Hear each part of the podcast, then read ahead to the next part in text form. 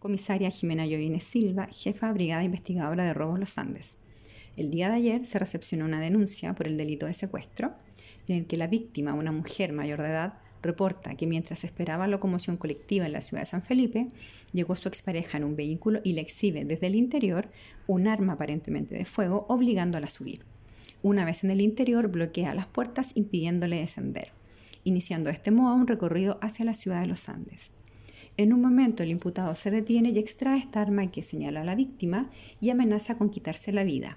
esto que no concluye y deja abandonada a la afectada en un sector de la comuna de San Esteban.